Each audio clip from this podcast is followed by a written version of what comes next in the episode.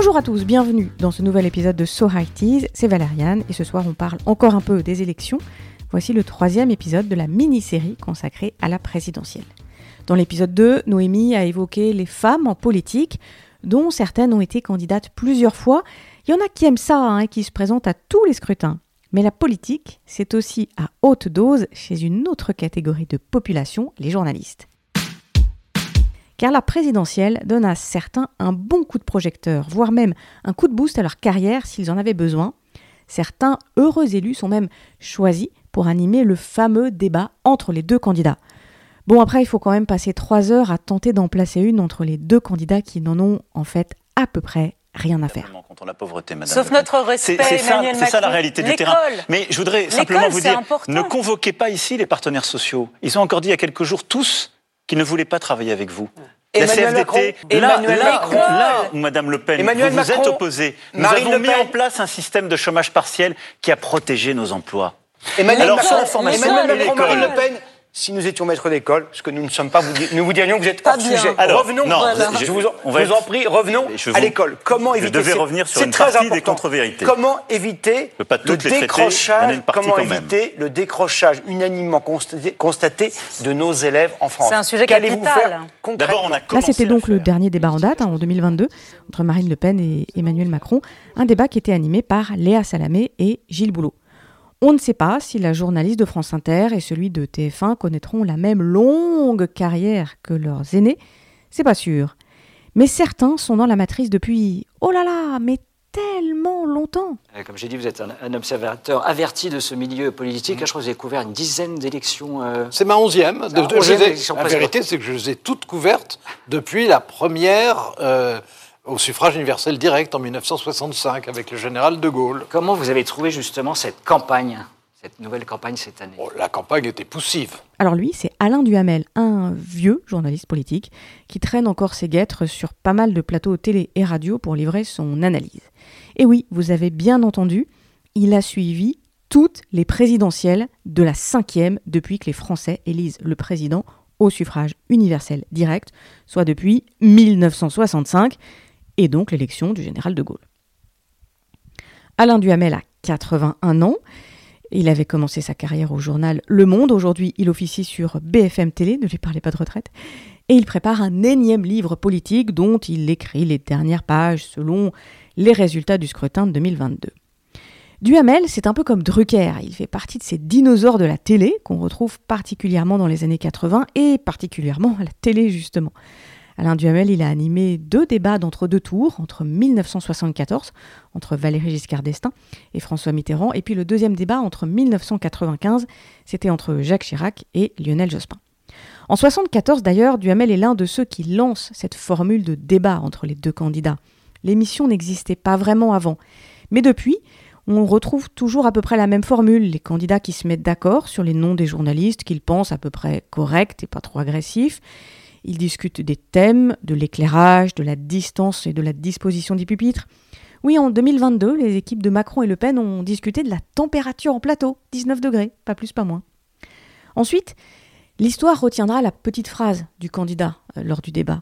Mais dans le monde médiatique, les journalistes retiennent aussi le nom de celle ou celui qui a tenu les trois heures, qui a brillé ou pas sur le petit écran. Et selon sa prestation, on l'encense ou on le descend. Ah ouais, le monde des journalistes, croyez-moi, c'est vraiment cruel. Car le nom choisi par l'un ou l'autre des candidats pour animer ce débat, eh bien, ce nom peut aussi passer pour être trop proche du pouvoir. C'est le cas d'un autre dinosaure de la télé et de la radio, Jean-Pierre Elkabach. 84 ans et toujours présent.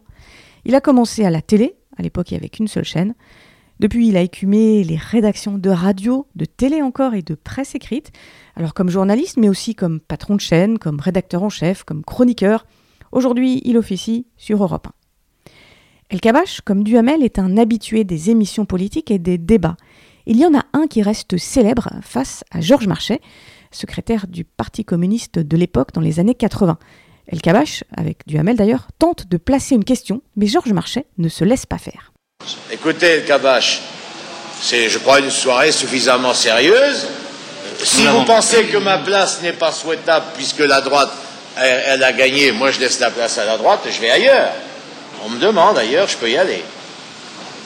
Parce que c'est extrêmement désagréable de discuter avec vous. Je crois que les syndicats ont raison de protester contre le fait que l'information avec vous sur Antenne 2 a du mal à s'exprimer. Alors cet entretien un peu houleux inspire à Thierry Leluron. Alors juste une info, Thierry Leluron c'était le Nicolas Canteloup de l'époque, mais honnêtement meilleur. Ce débat et cette réplique de Marchais inspirent donc à Thierry Leluron la fameuse réplique qu'on attribue d'ailleurs à tort à Marchais, Taisez-vous El Kabash. En vrai, Georges Marchais n'a jamais prononcé cette réplique. Taisez-vous El Kabash. Cette réplique est devenue fameuse. La femme d'El Kabash, la romancière Nicole Avril, en a même fait un livre. Mais ce débat et cette réplique un peu difficile pour El Kabash ne l'empêche pas de mener sa carrière dans les années 80.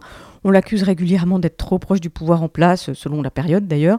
Il en profite pour retourner dans les groupes privés, ce qui lui donne l'occasion de se rapprocher des industriels propriétaires des groupes de presse. Bref, El Kabash, malgré quelques boulettes à l'antenne, officie toujours, malgré son âge canonique. Et du côté des femmes, alors vous allez me dire, il n'y a pas de dinosaures? Eh bien si, mais un peu moins, c'est vrai, parce que du temps de l'ORTF, bah, elles avaient du mal à accéder aux postes à responsabilité. Et puis à la télé, les femmes, euh, on doit trouver que ça vieillit un peu mal, alors on les garde moins à l'antenne. Ouais, si quand même, regardez, on les garde moins. Il reste quand même quelques dinosaures comme Michel Cotta, 84 ans, qui a commencé sa carrière à l'Express, dans l'ombre de la star des journalistes femmes, elle s'appelait Françoise Giraud. Aujourd'hui, Michel Cotta écrit dans Le Point et intervient sur quelques radios. On la voit moins à la télé, c'est vrai. Elle a animé deux débats présidentiels, elle est aussi devenue patronne de l'info sur TF1 et elle a même dirigé un temps le CSA.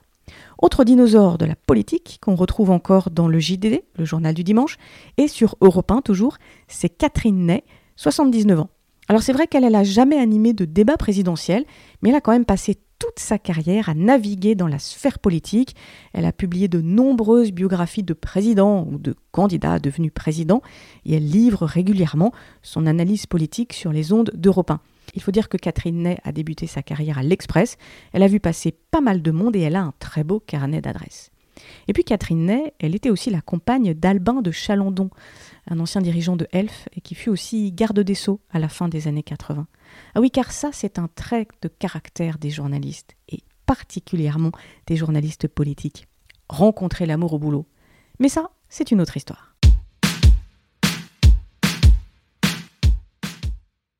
On arrive à la fin de cet épisode, j'espère qu'il vous a plu. Si vous ne l'avez pas encore fait, eh bien, allez écouter les autres épisodes de la mini-série présidentielle et puis tous les podcasts du label Podcut. Allez, à bientôt